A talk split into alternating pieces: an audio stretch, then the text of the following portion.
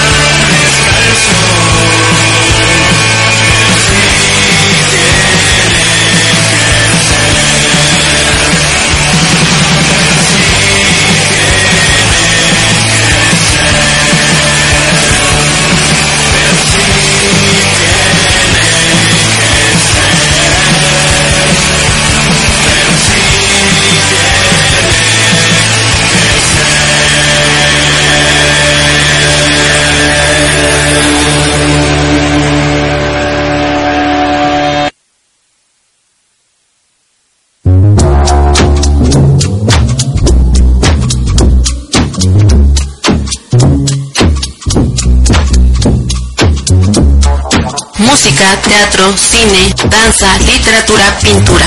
Difusión K. Cartelera, entrevistas, invitados, cultura pop. Somos Difusión K. Iniciamos.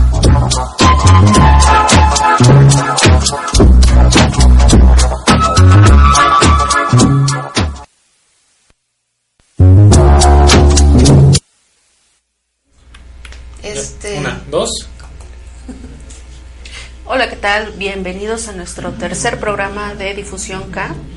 En esta ocasión, nuestra invitada especial es Marta Torres. Bienvenida, Marta. Muchísimas gracias, líder, por la invitación y muy contenta de estar aquí con ustedes. Qué bueno.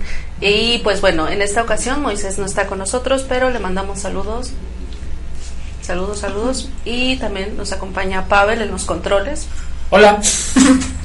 y yo, Lidia. Pues como les habíamos mencionado en programas anteriores, este mes, por ser Día de, eh, o Mes de la Mujer, estamos abordando temáticas que tengan que ver con la discriminación y, y todo lo que tiene que ver con violencia de género con las mujeres profesionales de México. En este caso tenemos a Marta Torres, que aparte de actriz, directora de escena, pedagoga, es directora de Animista Teatro. Así es, muchísimas gracias. Y bueno, pues vamos a comenzar. Ah, recuerden que nos pueden seguir en nuestras redes sociales como arroba difusión K y también por arroba eh, DK Radio. ¿Sí? ¿Todo bien, Pavel? Sí. Ok. Y bueno, vamos a empezar con esta primera pregunta. Eres una mujer de teatro. Eh, Sí. De, de, de cabeza a pie. ¿Cómo llegas a este mundo? ¿Cuál es tu primer acercamiento? Eh, mira, fue como al azar. eh, no, no vengo de familia relacionada con, el- con las este, actividad artística. Nadie de mi familia se acercó ni, ni, ni por coincidencia a esto. Pero sí, este, de chiquitas mi papá nos procuraba acercar a todo lo que fuera posible, ¿no? Y desde irnos a ver un juego de béisbol, este, corridas de toros, este, que ya no deben de verlas, ya no deben de ir ahí, este, y mm, el teatro, ¿no? Y en ese momento eh, lo que estaba como en auge era el teatro musical, y en esa época que ya hace algunos ayeres, pues eran las Leandras, Papacito Piernas Largas, Anita la Huerfanita, y, y fue mi primer acercamiento como espectadora. Y algo que a mí me pasaba era que estando viendo las luces, los vestuarios, toda esa producción, a mí siempre me gustaba como estar eh, asomándome entre piernas para ver qué había atrás de ese mundo. Creo que era lo que más me llamaba la atención, ¿no? Eh, el hecho de, no ver el resultado, sino cómo podrían hacer todo eso que fuera mágico. Entonces estaba yo como al pendiente de la historia, pero de pronto me asomaba para ver cómo salían y se quitaban el penacho de plumas. Y, y me imaginaba cuando subían y bajaban los telones cómo se hacían, ¿no? Creo que eso podría ser una explicación de por qué me dediqué a esto, ¿no? El saber qué pasaba atrás de. Eh, me costó mucho trabajo decirles a mis papás que yo me quería dedicar al teatro. No sabes cómo ¿Lo pensé y lo pensé y lo pensé y hubo un momento donde ya no hubo opciones y fue así como, o sea, como no teníamos ninguna relación, ningún pretexto de cómo yo podía haber decidido eso y me costó trabajo. Entonces ya lo decidí, se los dije y fue apoyo total, ¿no? Pues que lo intente. De seguro no se va a dedicar a esto, pero que lo intente, que se engañe solita, ¿no? Y terminando la prepa, me metí a la Escuela de Dirección Artística número 2, que tuve unos excelentes maestros y que realmente ahí te compruebas de que, que te quieres dedicar a esto cuando empieza la disciplina Claro. y cuando te tienes que probar y comprobar con las levantadas temprano, con las tareas y estás o no estás. Y salían esos grupos donde entrábamos 22, 25 personas y a los seis meses éramos dos. En esa época me tocó terminar la- los tres años con un, con un solo compañero, era hombre, y en las prácticas escénicas pues fue mi hijo, fui su esposa, fue mi amante, todo, todo. todo la vida por haber fuimos. Y pues obviamente saliendo ya no queríamos saber ninguno del otro. Hace poquito nos reencontramos en Ah. Facebook. Ok. Ajá, sí, así más o menos fue mi acercamiento al teatro. Y después de la iniciación, te vas al CADAC. Me voy al CADAC, sí, queriendo ver otro punto de vista del teatro del que era el Limba y qué mejor que el CADAC que era eh, en ese momento de- el director era Héctor Azar y el nombre que tenía la escuela, ¿no? Entonces sí me acerqué a, a CADAC, ahí estuve como alumna, como actriz, como directora, como maestra y duré 25 años en el CADAC, así es, media vida. Sí. Ahí, eh, Ahí sí lo tolera. sí, ¿verdad? Este, ¿Te inicias como directora de escena? ¿O, o sales como actriz? ¿O cómo es la, formación que tuviste ahí? Ahí eh, empecé como, como alumna, terminé todo lo que se podía haber estudiado en el CADAC Y el maestro Azar, cuando te veía que estabas realmente comprometida con, con la escuela, con el teatro principalmente, como que te echaba el ojo y te empezaba a, a llamar, ¿no? Para sus proyectos y de pronto eras como el árbol número 14, la piedra 16 y el poste, ¿no? Pero tú se sentías realizada en el estar realmente en un proyecto de Héctor Azar, ¿no? Y poco a poco te ibas como ganando un espacio, de pronto ya tenías un pequeño texto, de pronto ya tenías como más, más, más este, participación y eso lo hacía sentir a uno increíble, ¿no? Y cuando empezabas como a pasar esas pruebas, porque el, el maestro Héctor Azar era muy estricto, entonces ahí no había opciones de llegar tarde, de no me aprendí, de este, pues esto que realmente a mí me gusta del teatro, que es la disciplina, ahí sí no era negociable. Y entonces yo extraño mucho ese teatro. Claro. Y este y, y el maestro tenía como un ojo clínico, realmente se iba haciendo de un equipo, tenía bastante donde escoger, ¿no? Y, y me llamó afortunadamente para que empezara yo a dar clases de teatro para niños. Era para mí algo tan extraño y tan sufrido porque yo no tengo sobrinos, no tenía como esa relación de, de convivir con niños. Y este y, y de pronto dije santo Dios qué voy a hacer y ni modo eh, le entré y, y ha sido una de las más grandes satisfactorias experiencias que he tenido el poder trabajar con los niños mis recursos pues fue informarme preguntar cómo se trata dónde está el instructivo qué hacer y creo que me, de todas las opciones que me dieron para, para poder desarrollar esta actividad, creo que me quedé con la de juega con ellos, disfrútalos y aprende de ellos.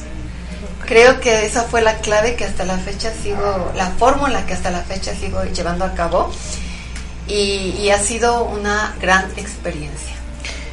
Mira, en, en este medio en donde prevalecen las mujeres, ¿no? En, el teatro, lo que decías, ¿no? En, en tu formación, pues eras una mujer que solo trabajabas con un hombre. Eh, háblanos de cómo, qué tan difícil es el medio del teatro para, para una mujer, tomando en cuenta todo este, por así decirlo, esta libertad que tienes que tener corporalmente, mentalmente y que mucha gente que ve a la gente que se dedica al teatro pues ve como alguien libertino, ¿no? Entonces, Claro. ¿qué, qué hay ahí? Desgraciadamente es igual que en cualquier otra actividad.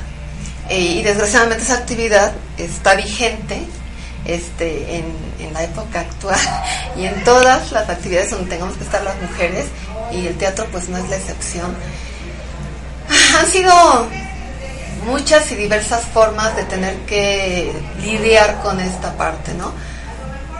Desde la convivencia con los compañeros cuando eras estudiante, en algunas ocasiones con los maestros, que es bien delicado hablar de esto, y, y de alguna u otra forma, incluso ya profesionalmente, como incluso con los técnicos. Qué triste, ¿no? Y qué sorprendente, pero esa parte de siempre verlo a uno como menos, como me va a llegar a decir qué voy a hacer, eh, y me va a llegar, y tienes que buscar la manera de que sepan cómo te tienen que tratar. Y no es ni llegar a, a gritar ni llegar a imponerte, pues es llegar a decir yo tengo un trabajo y no solamente por el trabajo, por el hecho de ser mujer, pero qué triste que el trabajo sea el que de alguna manera te abra las puertas, ¿no? O te haga que te respeten. Entonces, no es el hecho de, oye, yo llego aquí, voy a trabajar, me tienes que respetar. No. Creo que el trabajo, el esfuerzo que te ha costado eso, es lo que va a hacer que te respeten. Y eso es muy triste. Eso es muy triste. Tu disciplina y tu compromiso es los que a veces hacen que te impongas ante ellos, no el hecho de ser mujer. Entonces, esa parte sí ha sido complicada.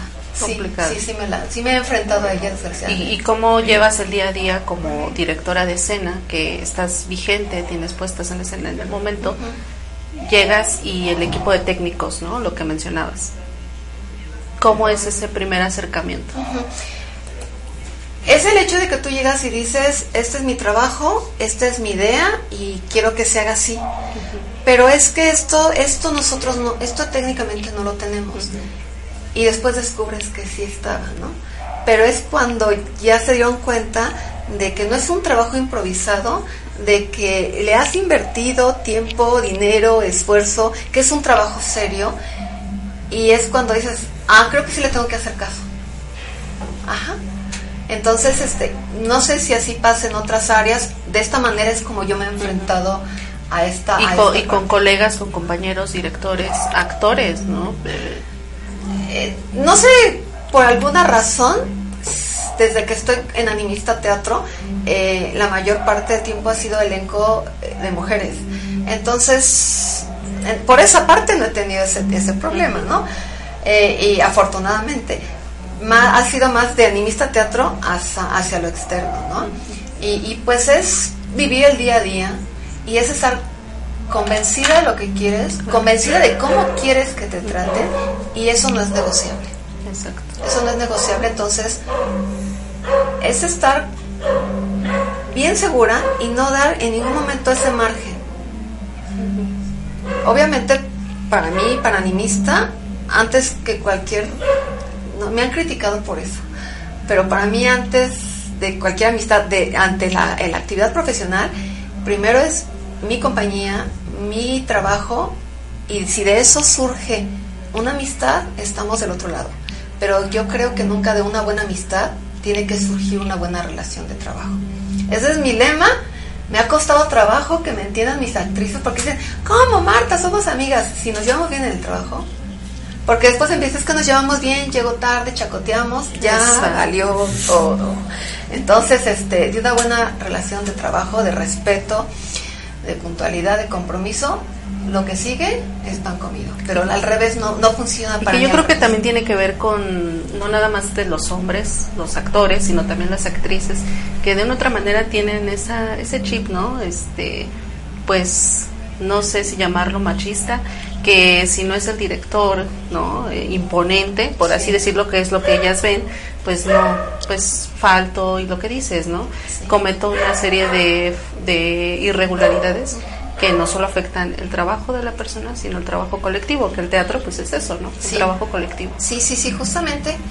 Y, y esa, eso es, eso es- no, quizás no he, no, he, no he sufrido tanto con mi equipo de trabajo, ¿no? Porque afortunadamente tú tienes para elegir, exactamente. Y yo creo que desde un principio cuando tú te notas que hay como esa, ¿cómo tú me vas a venir a decir cómo hago las cosas, ¿no? Y cuando te enfrentas incluso con actrices que son mayores que tú, cuesta un poquito de trabajo, ¿no? El que, que digan, ¿qué me vas a enseñar tú a mí, no? Claro.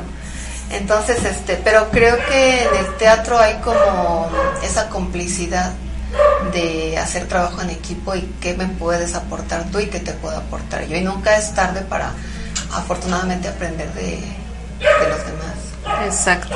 Y bueno, ya que hablamos de tu trabajo como directora, ¿qué ha sido lo más complejo que has tenido que, resolver? Como, como directora, como actriz inclusive, o como maestra. El compromiso de las personas. Eso. me cuesta mucho trabajo. eh, te decía yo, yo extraño la, la vieja escuela. Este, no sé si actualmente alguien vea el teatro, de seguro sí, pero las nuevas generaciones es muy complicado que se comprometan y el teatro es compromiso. Es totalmente un compromiso. Eso es lo que más he sufrido. Y este, y sí, cuesta mucho trabajo y con las características que ha tenido una de mis puestas en escena que es la persona del mundo son ocho años entonces las, las, las nuevas generaciones están acostumbradas a que sus temporadas son de tres años quizás seis cuando mucho un año y parece mentira que dices yo daría lo que fuera por estar en un proyecto tan sólido notas el cansancio y el desgaste entonces dices "Ay, no veo como esa parte del teatro yo yo al contrario paso más tiempo y yo disfruto la función como si fuera la, La primera. primera. disfruto el proyecto como cuando apenas iba a estrenar y para mí los mejores días son los fines de semana porque el sábado doy clases y el domingo tengo las, las puestas en escena y no entiendo esa otra parte. Entonces me muero por hacer teatro, pero ¿hasta qué punto te mueres para hacer teatro? ¿Qué días quieres hacer teatro? Exacto. ¿Y a qué horarios? Entonces no me muero por hacer teatro. Exacto. Es una profesión muy demandante y difícil. Sí, y creo que marca tu vida en muchos sentidos, porque ahí tienes que pensar realmente si quieres tener otro tipo de relaciones con hijos, con esposo, con novios, porque muchas veces o es una cosa o es otra. Mm, yo creo que es muy complicado el poder combinar de tan demandante que es esta actividad. Qué, qué reflexión nos acabas de dar. Vamos a una pausa y regresamos a nuestro segundo bloque con Marta Torres.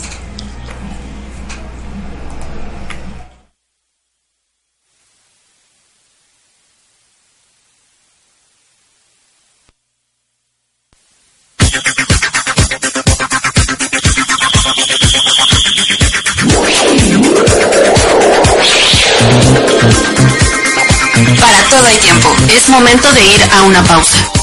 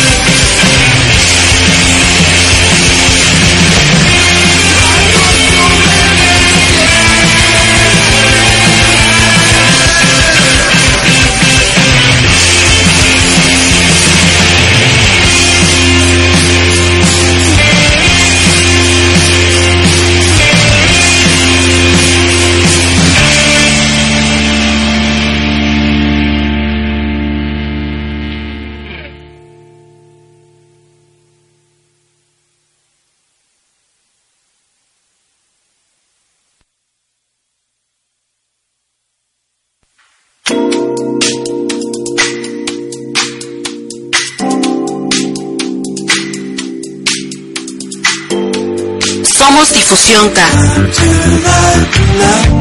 Continuamos.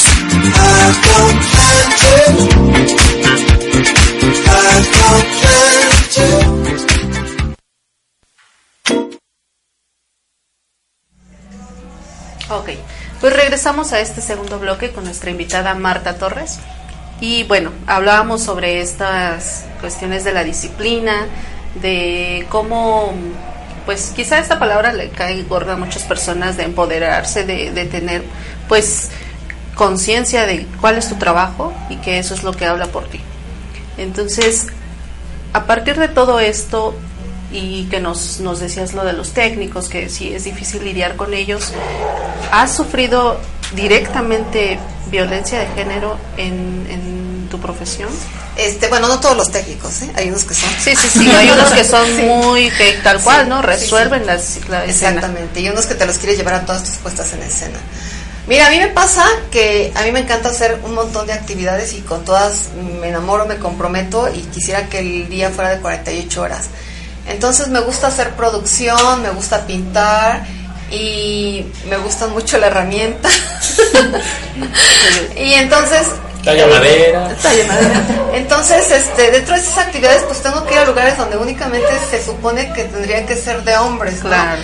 Llegas a una refaccionaria y tú quieres arreglar el carro y, y, y sí, esta parte, yo, yo que me voy a meter a la maderería, que me voy a meter a diferentes lugares, yo sí siento que la he sufrido mucho. Desde el hecho de decir quiero tal tabla y te dan otra y dices es que quiero eso, no entienden que yo sé que quiero. Exacto. Te Entonces- preguntan, ¿para qué la quiere? Eso, y, y les digo, es que quiero esta que se llama así, y me esta no se llama así, se llama así, o sea, yo sé que se, llama así, ¿no? Y ese tipo de cosas sí le he sufrido mucho y se siente horrible. El hecho de que dices, quiero una tabla, sí, pues súbase al andamio y baje, o sea, ¿qué te pasa? Eh, y, y lo mismo, simplemente para arreglar el carro. Este, ¿cómo le explicas que no quieres que te vean la cara porque eres una mujer y que sabes que te están viendo la cara, no?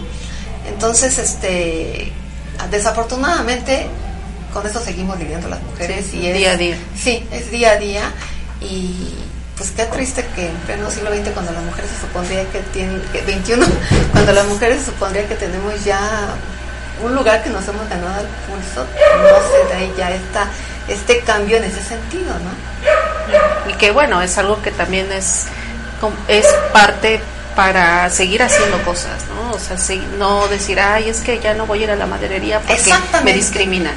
O, O sea, sí, y de, y de hecho, a la siguiente buscas otra que te queda más lejos de tu casa, pero no quieres volver a pasar eso.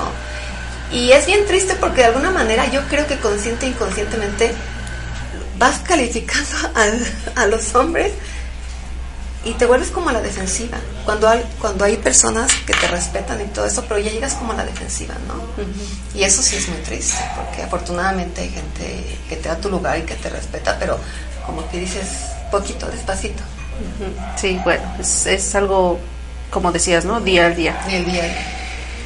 Eh, regresando a lo de Héctor Azar, que nos decías que él te, te consideró como parte de su equipo y fue quien te inició al trabajar con los niños. Y de ahí surge Animista Teatro. Así es. ¿Cómo surge? ¿Por qué Animista? Mira, eh, empecé a trabajar yo con los niños y empecé a eh, buscar material para las obras de teatro que presentaba yo con ellos cada tres meses. Y me enfrentaba con textos que yo decía, no, es que esto no puedo dárselo ya a mis niños porque mis niños son más inteligentes que estos textos. No puedo sacar a un niño de pollito cuando mis niños te pueden hablar de otras cosas, ¿no? Entonces, afortunadamente me topé con esto porque me dio por empezar a escribir mis obras.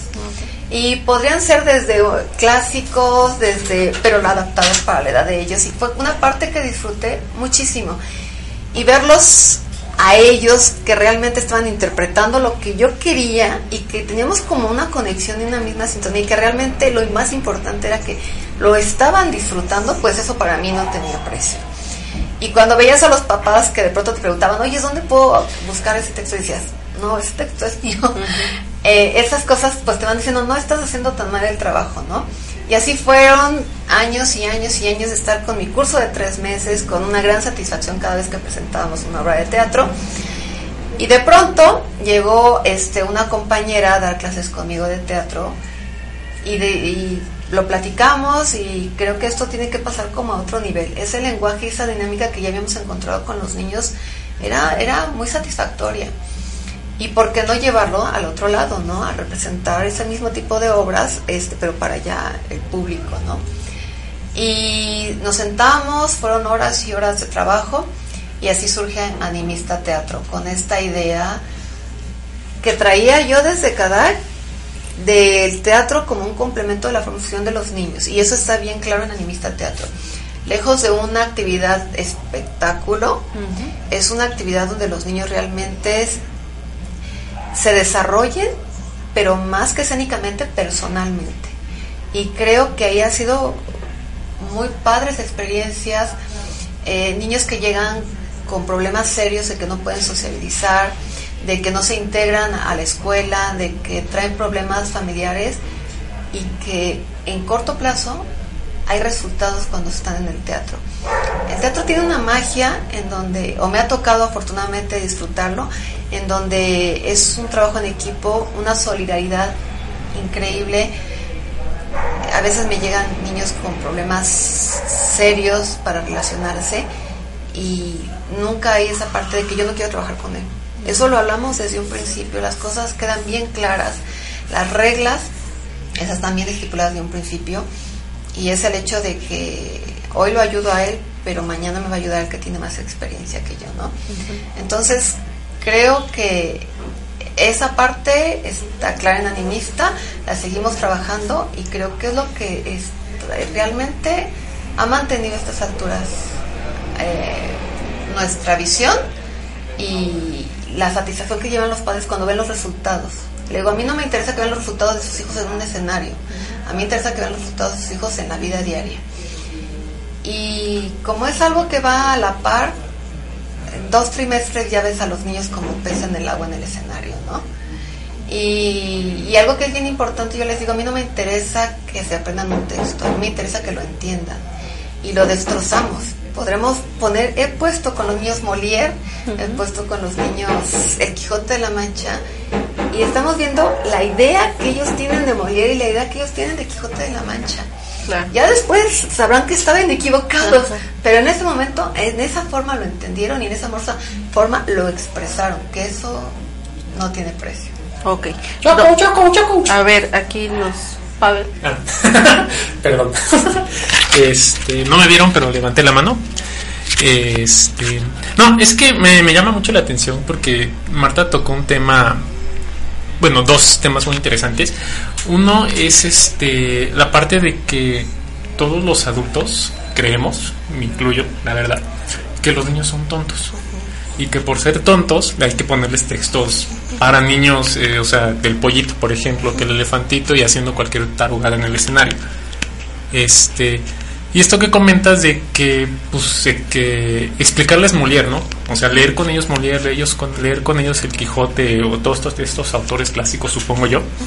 Este, eso demuestra que no los tratan como, como niños tontos, sino con, cierto, con un suficiente nivel de inteligencia para entender los textos. Y eso, eh, debo hacer comercial a Marta, es, eh, se ha reflejado en la obra que tiene de Alfa... Misión Alfa 261535 en busca de la abuela. Eso, no me sé el nombre, pero eh, está bastante largo. Pero eh, en esa obra toca un tema que es, spoiler, perdón, es este la pérdida de un ser querido para un niño.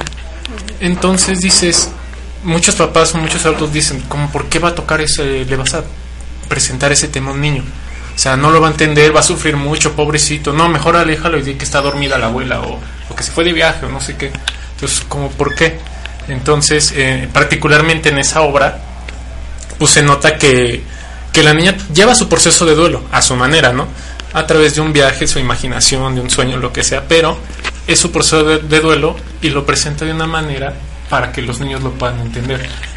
Y yo veo luego los niños, las dos, tres veces que ido a verla, pues no salen ni asustados, ni llorando, ni, o sea, salen como de, pues, órale, va, ¿no? O sea, está padre la obra y toca un tema bastante sensible, por así decirlo, ¿no? Entonces esa parte creo que sí es muy importante, que no tratan a los niños como como tontos, vamos. No me gusta tienen- la palabra. Tienen la capacidad para Exacto. entender un tema Te- complejo. Exactamente. Sí, tú a un niño le, le lees el Quijote de la Mancha con una opción para niños, te dice, pues es un hombre loco que le gustaba leer, que tenía un, un, este, un amigo gordo. Está bien, está bien, es tú. Cuando vas creciendo y te dicen, oye, tú ya leíste esto, este, tienes la, la, la referencia, ¿no? Entonces, este, eso, eso creo que hacemos mucho hincapié en esto. Creo que estamos muy preocupados y ocupados por trabajar de esta manera con los niños. Y cosas de verdad sorprendentes es que, digo, de las experiencias que he tenido es que tuve una pequeñita que pasaron cinco o seis clases en que no entraba a, la clase y era llorar y llorar y de pronto déjenla, déjenla en el jardín y de pronto una clase se asoma, se siente en la primera fila, lo más cercano a la puerta, se, se va recorriendo clase con clase y de pronto quien quiere participar y levanta la mano y tú dices, es su tiempo, es el momento en que ella sintió la necesidad y es perfecto, es respetar, es acercarte y escuchar. Y papás que me dicen, oye, estoy pasando por un proceso bien fuerte de divorcio, ¿puedes tocar el tema en clase? Y tú dices, o sea, realmente el teatro es, es un, un vínculo, medio. ¿no? Un medio exactamente para tocar los temas que no se pueden tan fácilmente en la vida diaria y en, Sí, que ahí su, su origen y su importancia, Esa- ¿no? No solo para niños. Y, y, y después de esto, de que ya tienes un grupo sólido con estas señales, ya puedes pasar a, un poco a, a- a la otra parte, ¿no? Del, contar técnica. historias, exactamente, del contar historias y, y, y de que a ti cómo te gustaría que fuera tu personaje, qué le quieres poner a tu personaje, ¿no? Y es cuando realmente hacen el teatro de ellos. ¿Cuánto tiempo duran tus talleres? ¿Son por, por trimestres? Son cursos trimestrales, es uno o dos días a la semana y se concluye con un ejercicio único. Que muchas veces lo más importante es el proceso. Aparte de que es muy divertido, es el experimentar, el jugar y el descubrirnos tanto yo como ellos en ese en esa experiencia. Exacto. Y de esos tres meses, ¿cuánto tiempo utilizan para este trabajo? La mitad, justamente, eh, mes y medio para eh, señales que se están dando, para integración de grupo, para que aprendan la dinámica. Y ya la, la segunda mitad es ya ver cómo la otra parte de cómo vamos a contar la historia que queremos contar. ¿Y siempre ha sido así o hay grupos que te han sorprendido y de inmediato o que se llevan todo el tiempo en ese proceso de introspección? Es, sí, son diferentes grupos, hay grupos en donde eh, puedes incluso empezar la práctica antes, porque el grupo te lo da. Entonces dices, vamos a, tenemos las posibilidades y los recursos para llegar a un trabajo mucho más terminado y vamos, está bien. Y hay grupos donde lo que menos nos importa es la práctica. Queremos que logren subirse a un escenario. Entonces, ahí se los digo a los, a los, a los papás. que no esperen. Ojalá, digo, si logramos subirnos a un escenario, estamos de Y ellos lo entienden, ellos lo entienden perfectamente bien. Entonces son prácticas muy sencillas, pero trimestre con trimestre van creciendo. Y de esas puestas en escena que has tenido con tus con tus grupos, ¿cuál ha sido la más memorable, la que te ha tocado de manera pues Ah, Hay historias muy, muy, muy, muy bonitas. A mí yo lo disfruto mucho las historias y, y te podría decir cualquier cantidad de, de experiencias que he tenido, pero lo más satisfactorio creo que ahorita es que tengo contacto ya con alumnos que tuve hace muchos años y que me digan es que por tu culpa me dedico al teatro. Ok. O que la mamá diga, es que somos familia de, de- abogados y ella es la única que Se se dedica al teatro. Y que, por ejemplo, ahorita tengo una alumna que está estudiando en Inglaterra actuación, tengo una que ya regresó de Nueva York. Y tú dices, pues vengan ahora a enseñar a ustedes qué, qué hay ahí del otro lado, ¿no? Eso es bien bonito. Eso es Sí, bien sí. Que pues que es satisfactorio. Creo que es la parte como como pedagoga que que, que te toca. Sí, El poder contagiar esa pasión por una profesión que es muy difícil. Eh, sí, exactamente, que es muy difícil, pero que te llena de satisfacciones en todos los sentidos. Y yo siempre digo, si te acercas al teatro vas a ser diferente persona, como quieras, como espectador, como taquillero, pero vas a ser diferente persona. Sí, yo Como creo que sí. crítico. Sí, ¿Cómo qué? Como crítico. Sí, ¿verdad? Sí, claro, Sobre porque todo. tienes argumentos. Sí, claro. Sí, claro. Bueno, pues vamos a nuestra segunda pausa y regresamos con Marta para el último bloque.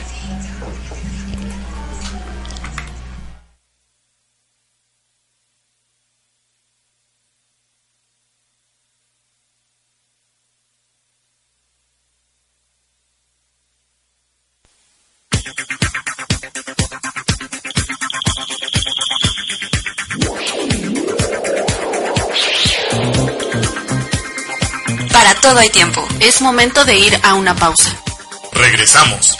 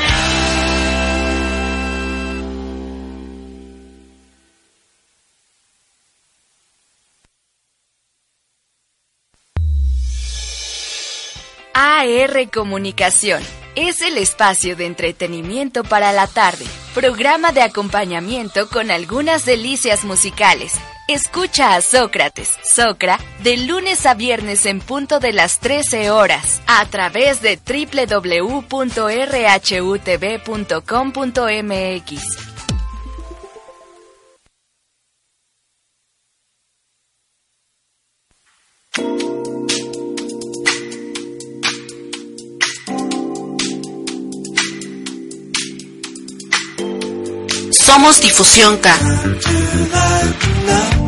Continuamos.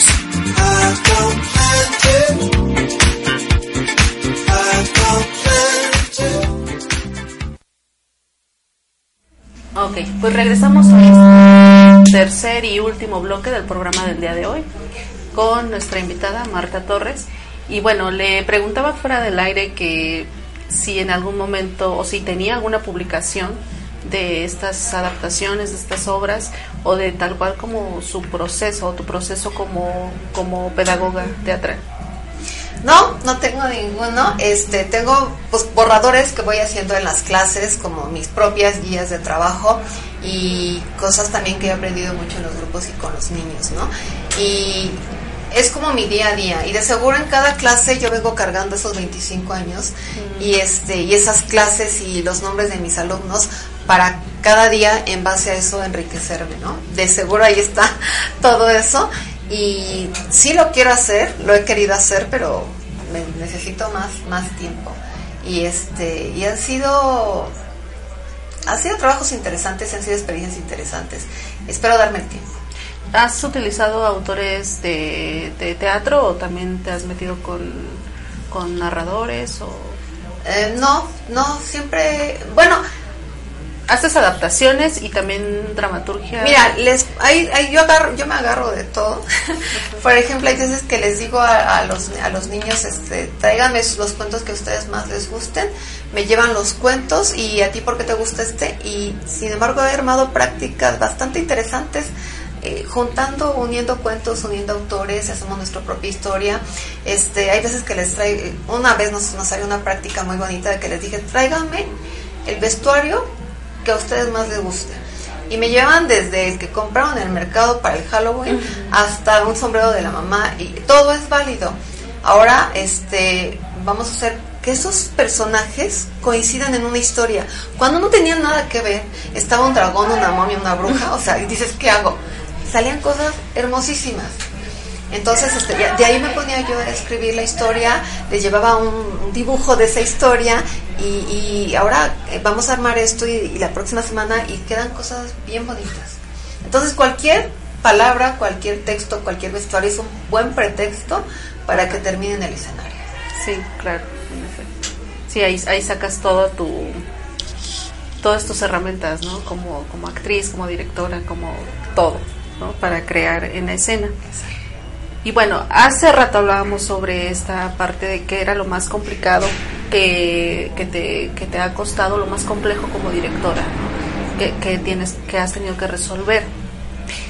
Hablando del teatro mexicano, ¿qué consideras que sea lo, lo, lo que hace falta ajustar para, pues para tener ese, eh, espacios llenos, que haya más movimiento que los espectadores en verdad lleguen a la obra que, que están buscando o que quieren y qué hace falta hacer. Mira, como animista teatro creo que tiene características propias que hacen que sea un proyecto diferente en muchos sentidos. Por ejemplo, es teatro independiente, ha sido en 90% teatro de mujeres. Eh, hemos con nuestros propios recursos que mm, son prácticamente nada, hemos llegado a ocho años y en ese lapso hemos dejado en el camino a muchas grandes productoras, a muchos nombres reconocidos, a muchos teatros importantes, a muchos becas, eh, a muchos apoyos y seguimos. Entonces, va a sonar muy feo, pero a mí no me van a decir que no se puede. Que no se puede porque no traes un nombre, porque no traes un apoyo, porque eres independiente. Y es compromiso, tenacidad y disciplina, totalmente. Nosotros, Moisés, que es una parte bien importante, es el otro 10% que no es mujer en el, en el teatro, pero ha sido un apoyo fundamental en animista. Sin él no seríamos lo que somos. Y, el lunes ya estamos pensando cómo vamos a llenar el domingo. Y se agotan todos los recursos que se puedan. Digo, en ocho años obviamente hemos agotado todo, ¿no? Y nos ha pasado que en una ocasión en el, en el Festival de Teatro Universitario eh, se nos ocurrió meternos al festival. Fuimos las pocas compañías que llenamos el día que concursamos, el Juan Ruiz de Alarcón, el Juan Ruiz de Alarcón. Y los técnicos estaban sorprendidos de que estaba la gente entusiasmada la fila desde dos horas antes y no ganamos. y seguimos en temporada. Y las obras que ganaron, ni siquiera. desaparecieron. Entonces, son las cosas que te dicen, vamos bien, eh, tenemos que seguir así. Y este y creo que tenemos lo que todo el mundo tiene, lo que todo el mundo podría tener, que son los recursos de, de querer estar, de querer hacer las cosas, de la disciplina. Entonces, pues para mí las otras cosas son pretextos. Las obras han tenido su duración diferente por diferentes circunstancias, pero la obra que menos tiempo hemos estado ha sido un año, que creo como teatro independiente infantil son logros importantes, ¿no? Y, este y seguimos en el barco seguimos con la misma idea de, de lo que es el teatro y cómo hacer teatro. Y creo que aquí algo que es muy importante dentro de tu trabajo como, como maestra de teatro para niños es que también pues todo tu proyecto está de manera, podría decirlo, holística, que es, estás creando futuros espectadores de teatro. Al Sí. momento de formar a, a niños que, como decías hace rato, no necesariamente se tienen que dedicar a actores, a, a teatro, pero van a tener esa sensibilidad. Claro, eh, una de las dinámicas que llevo las- mis clases, todas mis clases, es cuando un equipo termina de hacer su ejercicio, los niños que están como público tienen que hacer críticas. Y lo importante es que sean críticas constructivas este, y críticas enfocadas a lo que Estás viendo. Estás viendo, exactamente. Es que dio la espalda, es que no habló fuerte, es que se fue a un extremo y tiene que ocupar ciertas áreas. Y eso exactamente es la otra parte. Te puedo asegurar que después, cuando vayan a una obra de teatro, van a saber qué argumento. o van a tener ese deseo, esa necesidad de llenar esa parte no natural del, del ser humano. A ver, Pablo, nos va, va a intervenir con otra. Me toca otro otra, comentario. otra vez. Este, bueno, regresándome un pasito atrás. eh, otra vez, creo que eh, uno de los temas que, bueno, también lo platicamos fuera del aire, es la parte de la disciplina. Que, como dice Marta, bueno, llevan ocho años, pero, este, bueno, gran parte de eso es disciplina, disciplina, disciplina, disciplina. Y comentabas que luego obras ganadoras que ya no están en temporada. ¿Por qué? Porque no sé, voy a hablar al aire, puede ser cierto, puede ser no, pero tal vez la compañía que le hizo dijo, ah, ya llegué, este era mi, mi top, ya no quiero hacer nada y deshago la compañía porque pues ya llegué a donde quería llegar, ¿no? Entonces en vez de seguirla, o eh, soy ganador, pongo mi temporada, creyendo que pues voy a jalar mucha gente y voy a tener todo el éxito del mundo, y resulta que no, por cualquier razón, ¿no? Entonces también como que se decepcionan y pierden esa disciplina, ¿no? Dicen, no, ya no quiero nada, no me interesa, bla, bla, bla, ¿no? Entonces, eh, esta parte de la disciplina creo que sí es muy importante, y no, no, no nada más en el teatro, sino en cualquier, este, Profesión. eh, en cualquier profesión, ¿no? Y que creo que en cierto modo se ha perdido un poco. eh, tengo 33 años, este ya mi vejez, pero eh, sí te das cuenta, ¿no? Porque ahorita con pues, los chavos, eh, que feo se suena decir eso, ¿verdad? Eh, no, es en serio, o sea, los chavos ahorita como todo lo tienen, los chavos más chavos, soy chavo este, pues ya todo lo tienen a la, a la vuelta de la esquina, ¿no? Piden algo por internet, les llega o en 90 minutos o al día siguiente, ¿no? Este, eh, no sé, eh, compran algo y al día siguiente ya tienen algún resultado, o sea, todo lo tienen tan rápido La inmediatez. la inmediatez exactamente que pues, no, no, no aprenden esta parte de la disciplina que este que es muy importante para cualquier profesión Eh, y un ejemplo muy claro es todos los que quieren ser youtubers que dicen ah yo soy youtuber y suben tres videos y dicen ah no tengo 50 mil likes ya voy a bajar güey eso es mínimo un año o sea si bien te va es un año para empezar a armar esta audiencia y eso si quieres si tu contenido es bueno y si te empiezan a ver y si tienes la disciplina para estar subiendo semana con semana día con día, ¿no? Y el ejemplo más banal, ¿no? Un youtuber, un este influencer de Instagram, un lo que quieras. Como quieren todo así, pues esa parte de la disciplina siento que se ha ido perdiendo muy poco y que ya no ya no se ya no se aprende de manera empírica, por así decirlo, porque te lo pueden inculcar, pero si no lo aplicas, ¿de qué te, te sirve que te lo inculquen, no? O sea, si no lo practicas. Y yo creo que aquí volveríamos a lo del inicio del programa. Si, si tiene que ver con, con que está pasando en el mundo o es algo cultural. Exacto. Porque Eh, eh, lo que acaba de decir Pavel es bien importante. Eh, nosotros llevamos ocho años en temporada con la personalidad del mundo. No ha sido todo miel y dulzura. Pero sin embargo, Sí, la- yo lo he visto. las, las nuevas generaciones es, pongo una obra de teatro, dos, tres funciones no tengo gente y ya se acabó, ya se murió. No, afortunadamente casi todas las funciones tenemos teatro lleno, pero es un trabajo de ocho años. Es un trabajo que le diste tiempo de que se pasara de voz en voz, de que ya los medios te busquen, de que ya solamente tú, tú los busques y como tú dices, la inmediatez. Entonces creo que ahí es donde estamos nosotros, eh, Moisés y yo, como pilares del proyecto. O sea, tenemos que tener el dinero para sostener esas temporadas bajas y volver a retomar. Son circunstancias de que tiene que ver de que esté el Super Bowl, de que vienen las votaciones, pero un proyecto tan trabajado no se puede morir por eso, por esas circunstancias, ¿no? Las vacaciones para el teatro son es mortal. Pero no se va a morir mi proyecto por las vacaciones, tengo que tener ese apoyo económico y ahí creo que les falla mucho a los a los amigos que hacen teatro, porque somos amigos. Entonces, la- el domingo lo que salga nos lo repartimos entre todos. Exactamente. Y es ahí donde las compañías nacen y se mueren, ¿no?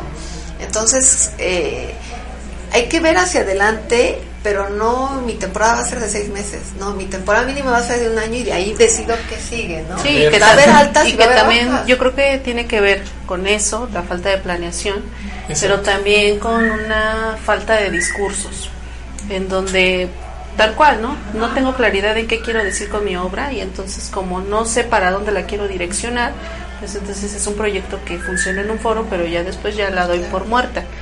Y, y entonces sería, ¿no? Como compañía, como obra, tienen un discurso que aún no lo han agotado. creo que es el respeto para ti, el respeto para tu compañía y el respeto para el público. Ahí creo que es está la clave. A mí me ha tocado ver obras infantiles que digo, wow, yo quiero un día ser así. Y me ha tocado ver obras donde los actores están riendo entre ellos, donde se les cae la escenografía de cartón, eh, eh, eh, donde les avientan cosas al público, que esa cosa yo la respeto, no me gusta, y este, soy a la antigua. Y yo digo, yo pienso que ahí está realmente, te estás faltando el respeto, le estás faltando el respeto a la compañía, pero le estás faltando el respeto al teatro y al público. Entonces ahí es donde te estás auto saboteando, ¿no? Entonces creo que son pequeñas fórmulas que te ha- hacen ser la diferencia. Entonces, este, creo que tú tienes que hacer tu plan de trabajo, pero de acuerdo a, a tus principios, ¿no? Y al compromiso que quieras. Y seguir el plan, porque Y, luego... y- y los niños no son que les pongas una escenografía de cartón, eso es una falta de respeto, no porque sean chiquitos se merecen eso. Exacto. Sí, no, los niños tienen la posibilidad de, de ir más allá del espacio vacío. Exacto. O sea, ellos te lo van a construir de manera inimaginable. Sí, exacto. Entonces, creo que eso, respeto al, al público, ¿no? De, de- a los niños, porque es eso, encontramos, pues yo creo que es estos famosos espectáculos de Peppa Pig y cosas así que, que pues van en la saturación de los espacios. Exactamente. Y creo que Cuando es hay eso, tanto ¿no? por Creo que ir contar. hacia atrás. Exactamente. Muy bien. Pues bueno, ya ya casi vamos cerrando el programa. Y bueno, para, para cerrar es- esta parte de, de lo que habíamos hablado de la, de la violencia hacia la mujer y, y todo lo que, lo que conlleva, ¿consideras que hemos avanzado en algo en, en ese tema de, de la inclusión de la mujer? Creo que se creía que se había avanzado, pero creo que con esta forma de comunicarnos hoy en día, con esta tecnología, tuvimos la forma, no creo que el retroceso, creo que estaba callado, pero creo, creo que ahora que la comunicación, creo que tenemos ya un medio de, de hacerlo eh, De público, de exponerlo y podría decir que, que re- resurgió.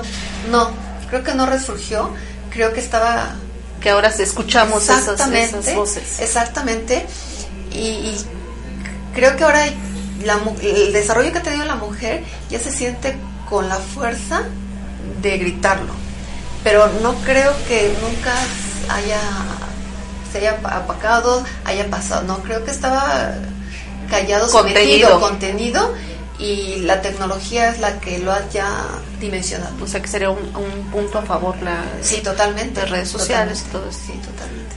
Ah, yo iba a decir A ver, pues. este que yo creo que sí se, ha, ah, sí se ha avanzado en la inclusión de la mujer aquí en México, creemos. Por esto mismo de las redes sociales. ¿En qué sentido? Eh, vamos a hablar de pasos, ¿no? Por lo que dice Marta, igual y como estaba, estaba muy acallado todo este movimiento, toda esta inclusión, todo este avance, porque no había no existen las redes sociales, este, pues queríamos que dimos 10 pasos, ¿no? Y ah, sí, se incluye mucho a la mujer, pero explota esto de las redes sociales y te das cuenta de que ah, a ver, espérate, no eran 10 pasos, eran 5. Sí se avanzó, tal vez no lo que queríamos, pero sí se ha avanzado. Falta avanzar más, evidentemente. Pero justamente esta herramienta de las redes sociales nos permitió darnos cuenta de que falta todavía por avanzar.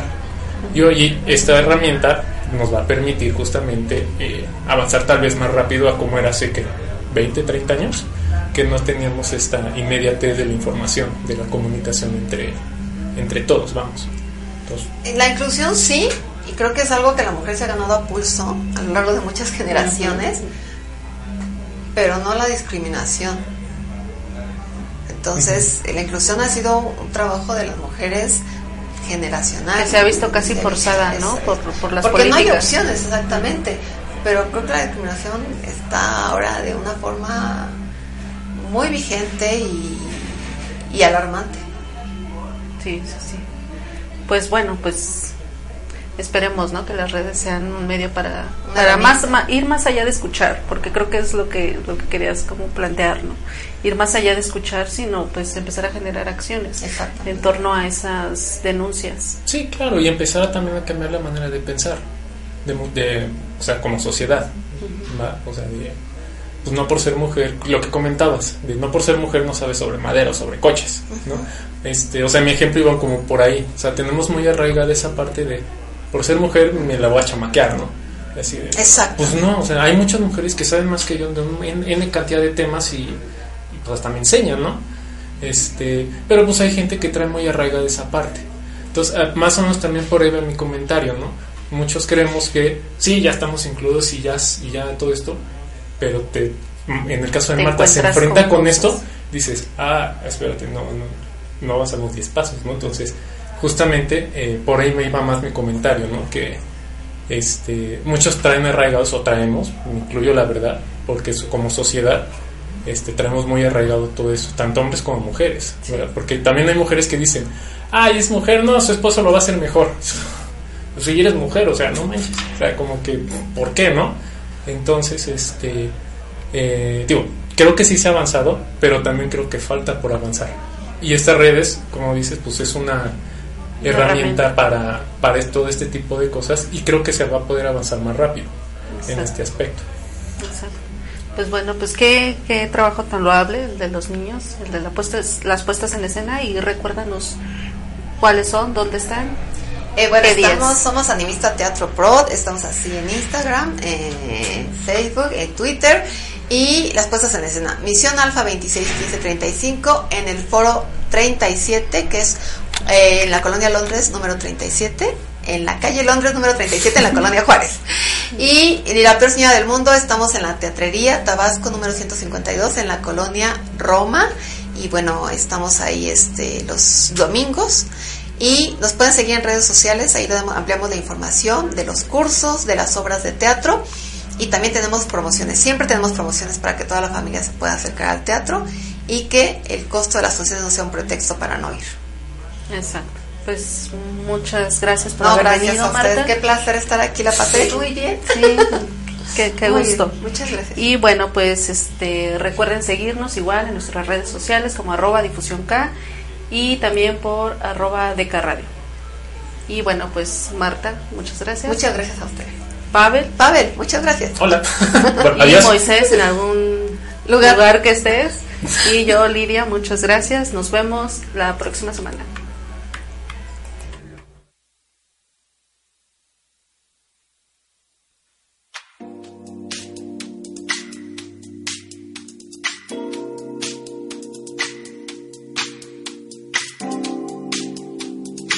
finalizamos. Te esperamos todos los martes a las 7 de la noche a través de Deca Radio. Visita www.difusionk.com.mx y síguenos en todas nuestras redes sociales como arroba difusionk.